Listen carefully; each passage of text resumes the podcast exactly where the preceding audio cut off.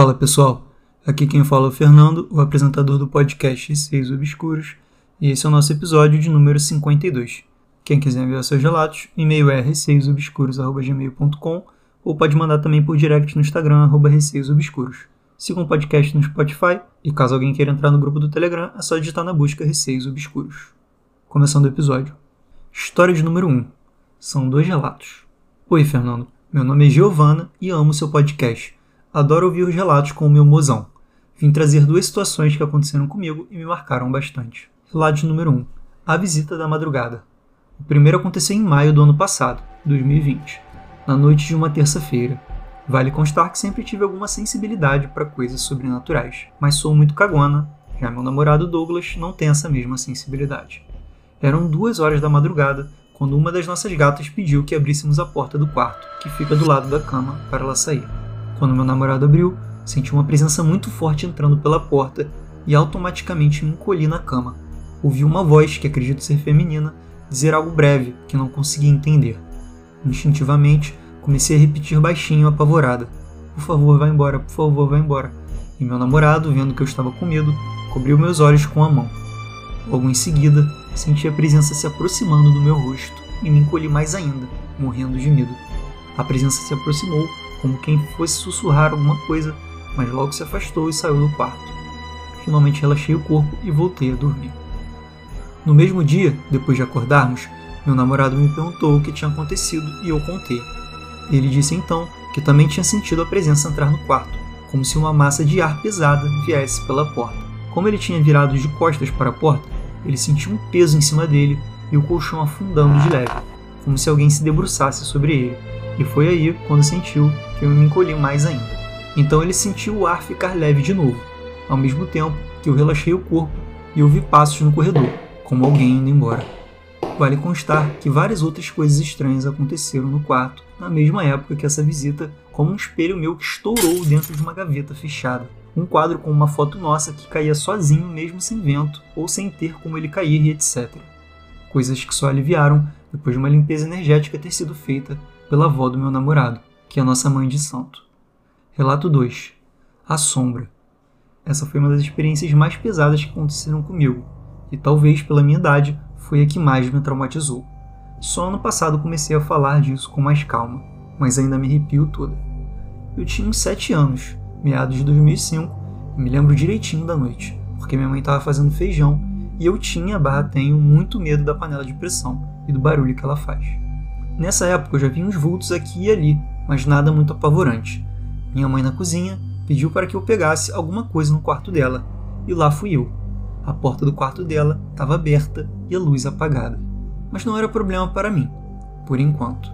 Assim que entrei, senti o ímpeto de olhar para a janela que tinha logo depois da cama dos meus pais. Janela essa que era bem grande e dava direto no poço de luz da casa. Ali eu vi uma sombra, mais escura que a noite e que parecia muito densa, como se uma pessoa encapuzada estivesse voando do lado de fora da janela. Não dava para ver um rosto, apenas um par de olhos muito vermelhos me encarando. Aquilo, o que quer que seja, tinha uma energia muito pesada. Eu gelei todinha e travei no lugar, sem saber o que fazer. Então, comecei a chamar mentalmente todo nome de santo católico que me vinha na cabeça. Devo até ter inventado uns nomes nessa hora e aquela coisa na janela aparentemente não gostou, porque comecei a sentir um ódio vindo daquilo. Os olhos do ser pareciam estar em chamas. Do nada, aquilo sumiu, desvaneceu como se fosse uma nuvem, e eu consegui sair correndo até minha mãe. Contei o que tinha acontecido, e ela fez cara de que não acreditou, mas sendo espírita, disse que deveria ser algum espírito zombeteiro que tentou me pregar uma peça, e não conseguiu. Desde então, peguei trauma do escuro e, mesmo morando em outro lugar, só entro em um lugar escuro se estiver acompanhada. Agradeço se ler os meus relatos. Continue com um bom trabalho e um abraço. Giovana, primeiramente gostaria de agradecer os seus dois relatos. Muito feliz que você e o Douglas curtam o podcast. Um grande abraço para vocês dois. E agora falando sobre o relato número 1, um, a visita da madrugada. Normalmente, quando a gente vê o que a gente tem medo, por mais aterrorizante que seja, a gente, abre aspas, perde um pouquinho do medo por saber o que é porque o ser humano tem muito medo do desconhecido. Então, assim, aquilo que estava ali ameaçando você e seu namorado, mas vocês não viram, deve ter dado muito medo porque vocês não sabiam o que era. Então, assim, como eu disse, a gente tem muito medo do que a gente não sabe o que é. Por isso que a gente tem medo do escuro, né? Porque no escuro, quando você olha, você não vê nada. Então, assim, normalmente o sentido que a gente mais confia é a visão. Como foi uma experiência compartilhada, né? Tanto você quanto o Douglas sentiram essa presença. Creio que não foi nenhuma impressão de algum de vocês. Realmente tinha algo ali forte, né? Mas acho que estar com alguém é sempre bom nesse momento, né? Imagina você ali sozinho. Então, assim, ainda bem que você e o Douglas estavam juntos. Já o relato número 2 foi muito sinistro, né? Porque você tinha 7 anos, que é uma idade, assim, que você ainda não entende as coisas direito. E essa sombra escura, assim, com olhos vermelhos ali te olhando. Nossa, nem quero imaginar. E uma coisa que eu não entendi exatamente, você começou a falar nome de santos e tal, você ficou congelado de medo, né? Ou aquilo te paralisou de fato? Porque você ficou ali meio que parado até a tal sombra sair Enquanto, na minha opinião, assim, a reação normal seria sair correndo instantaneamente no momento que você visse alguma coisa, tipo uma sombra sinistra. Imagino que você tivesse ficado paralisado pelo quão surreal foi aquela tua visão, né? E depois essa sombra ficou te olhando com ódio, assim, antes de sumir, né? Bem estranho.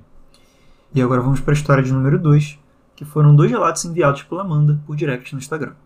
Relato número 1. Um, uma voz familiar. Esse acontecimento ocorreu perto do final do ano passado Estava dormindo profundamente e acordei assustada com meu pai gritando meu nome da sala de casa, que fica ao lado do meu quarto. Num impulso de urgência pelo grito, saltei de um pulo da cama e buscando meus chinelos para sair do quarto e ver o que tinha acontecido, tive um baque. O pai morreu. Sim, meu pai já é falecido há poucos anos, mais ou menos uns quatro. Você pode pensar, ah, você estava sonhando com ele e acordou tendo essa impressão, ou o grito foi no sonho. Não, não foi isso. Eu estava tendo um sonho totalmente aleatório, que não tinha nada a ver com meu pai, e o grito foi alto e real o suficiente para me fazer acordar no susto. Igual como, imagino que já tenha acontecido com você, algum parente grita e você acorda no susto. Eu acordei com o pensamento de: já vou, pai.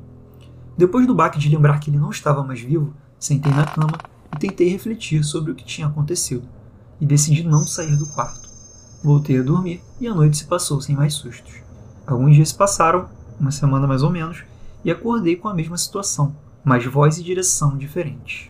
Acordei no susto de um vizinho meu, me gritando do lado de fora da janela do quarto. Amanda! Acordei e fiquei em desespero pelo medo físico de ter alguém do lado de fora do meu quarto. Só para esclarecer, meu quintal ainda não tem todos os lados do muro. Tem um fundo e uma lateral. Falta a lateral onde fica o meu quarto e a frente. Olhei no relógio e eram duas e pouca da manhã. Saí da cama silenciosamente não acendi luz nenhuma e fui para a sala tentar ver quem era. O meu medo era de ter realmente alguém lá que quisesse me fazer mal. Repetindo, era um medo de sofrer algo físico, porque foi muito claro o grito do lado de fora da janela. Fiquei uns 20 minutos no escuro da sala, olhando pela janela, com o celular na mão. Já estava pronta para ligar para a polícia, porque seja quem fosse, teria que passar pela frente da sala ao sair do meu quintal. Passaram esses minutos e nada Aí fui me acalmando e tentando entender o que tinha acontecido. Confesso que fiquei muito mais tranquila ao pensar que poderia ter sido um espírito ou alma me chamando com a voz de alguém conhecido do que se fosse alguém vivo. Meu coração se acalmou e eu voltei para o quarto, mas ainda em alerta a qualquer som externo, porque ainda fiquei na dúvida. E se realmente tinha alguém lá fora? Moro sozinha. Imagina o medo de ouvir um homem gritando seu nome do lado de fora da sua janela às duas e pouco da madrugada. Consegui voltar a dormir e eram umas quatro e pouca da manhã. Passou mais uma semana aproximadamente e de novo esse ocorrido aconteceu. Acordei com uma voz feminina me gritando da janela do lado de fora da sala. Mas dessa vez não fui ver o que era ou quem era. Já sabia. Se eu fosse olhar, não ia ter ninguém. Então fiquei na cama e esperei voltar a dormir. Quero deixar claro que não foram sonhos, pesadelos ou impressão. Eu estava tendo sonhos aleatórios que nada tinham a ver com as pessoas me chamando e eu acordei muito assustada pelos gritos, altos o suficiente para me acordar e deixar em alerta. Esses acontecimentos ocorreram com um espaço de uma semana, dez dias de diferença entre eles, e depois não ocorreram mais. Depois de um tempo eu fiquei pensando: será que era algum espírito tentando chamar minha atenção? Ou querendo passar algum recado? Bem, nunca saberei. Nunca respondi os chamados para descobrir. Relato número 2: A escuridão. Acordei de madrugada e pensei: já que acordei, Vou ao banheiro. Tentei levantar e nenhum músculo do meu corpo se mexia, somente os olhos. Nem a boca abria. Eu fazia realmente muita força para levantar o tronco da cama, mas sem sucesso. Aí eu me toquei. Ah, estou tendo a minha primeira paralisia do sono. Sempre ouvi falar dessa tal paralisia, mas até então nunca tinha acontecido comigo. Fiquei calma e tentando me mover, já tinha consciência que era paralisia do sono. Até aí tudo bem, tudo tranquilo. Mas com um pouco de movimento que conseguia com os olhos, no canto esquerdo no meu quarto, eu vi uma forma. Era de um homem. Não sei como tenho essa certeza, só sei que tenho. Usava capa e um chapéu. Estava no canto me observando. Aí sim me bateu o desespero. O mais incrível é que ele era mais escuro que o próprio escuro do quarto. Quando eu ouvia sobre esse escuro mais escuro, nunca fez sentido até então para mim. Escuro era escuro e pronto. Bem, agora eu sei que sim, é possível um escuro mais escuro que a noite de um quarto fechado. Ele não se movia, só me observava. Senti que não era algo muito bom, mas ao mesmo tempo não tentou fazer nada contra mim. Só me observava mesmo. Nesse desespero de ver que tinha alguém no canto do quarto, fiz força para tentar sair da cama. Gritar não ia adiantar, moro sozinho. Mas era uma pressão em cima do meu peito que me empurra contra a cama. Não era apenas a sensação de estar deitada, eu senti essa pressão contra a cama. Comecei a orar mentalmente e caí no sono. No outro dia, ao acordar, meu corpo estava todo dolorido, como se eu tivesse feito um esforço imenso, estilo faxina pesado na casa, e muito cansado. Lembrei de tudo que tinha acontecido na madrugada, mas não me apeguei a isso e desde então, até o momento que escrevo esse relato, nunca mais passei por experiência do tipo. Gente, a Amanda me enviou relatos do episódio passado e está me mandando mais. Amanda, muito obrigado. Ainda falta ali dois relatos da Amanda. E eu vou comentar agora sobre o relato número 1, um, que é uma voz familiar. Quando você escreveu o relato, você já pensou em todas as possibilidades que eu pensaria para racionalizar o que você disse. Então, assim, se realmente você teve certeza que o grito não foi no sonho, ou enfim, nada do tipo, Realmente foi um episódio muito estranho. Mas uma coisa, você ficou com muito medo dessas duas vozes masculinas, sendo que você me disse que a primeira voz masculina era do seu pai e a segunda do seu vizinho. Você tinha certeza disso? Porque se você ficou com tanto medo assim, me pareceu mais que era a voz de alguma pessoa que você não conhecia. Porque se realmente fosse do seu pai e do seu vizinho, você não sentiria tanto medo assim. Imagino que tenha sido essa questão. Né? Você ficou relutante de ter sido alguém ali tentando invadir a casa, enfim, qualquer coisa. Aí veio a terceira voz de uma mulher, né? mas ao mesmo tempo muito estranho, por ser tarde ali, alguém te chamando. Mas como você ignorou totalmente, imagino que esses espíritos, né, que pelo visto eram mais de um, pararam de tentar entrar em contato contigo. Porque você pode ver, ó, na primeira vez que chamaram, como foi seu pai, você meio que acordou dando atenção àquela voz, até você perceber que seu pai não estava mais entre nós. A segunda vez que chamaram foi seu vizinho e você mesma foi olhar e ver se tinha alguém, enfim, você de novo deu atenção a tal voz. Na terceira vez, quando você simplesmente ignorou, ela nunca mais apareceu. Então imagino que a partir desse momento, os tais espíritos, né, tenham visto que você não estava dando muita bola ali, enfim, e falaram: "Ah, tudo bem, desiste de falar com ela". Foi o que eu entendi, pelo menos. Estou dando somente minha opinião. E no relato de número 2, foi sinistríssimo. Imagino que essa sombra aí que apareceu, que era mais escura que o próprio quarto escuro, e que usava um chapéu e uma capa, tenha sido o famoso Homem do Chapéu, que outro dia mesmo eu estava conversando com alguns amigos meus e pelo menos uns dois falaram que já tinham visto o Homem do Chapéu em alguma situação. E no mundo todo tem relatos desse tal homem aí usando um chapéu. Além de tudo, foi durante uma paralisia do sono. Né? Quem já ouviu os outros episódios aqui do podcast sabe que a paralisia do sono costuma causar alucinações enquanto está paralisado. Então, assim, é bem comum você acabar vendo alguma coisa. Contudo, pelas estatísticas de tantas vezes pessoas verem esse tal homem do chapéu, não acho que isso tenha sido somente uma paralisia do sono normal. Acho que realmente tinha essa entidade aí, que chamam de Homem do Chapéu, e não só isso, ela fez uma pressão em cima do seu peito, né, contra a cama, que é uma coisa assustadora. Somado a isso, você ainda acordou com o corpo todo dolorido e muito cansada, o que para mim é mais uma prova de que realmente não foi somente uma paralisia do sono, uma alucinação, foi realmente alguma coisa ali mexendo com você. Gente, o episódio de hoje termina aqui. Obrigado aí quem ouviu. Não se esqueçam de enviar seus relatos por e-mail receiosobscuros.gmail.com ou então por direct no Instagram, arroba receiosobscuros. Sigam o podcast no Spotify e entrem no grupo do Telegram.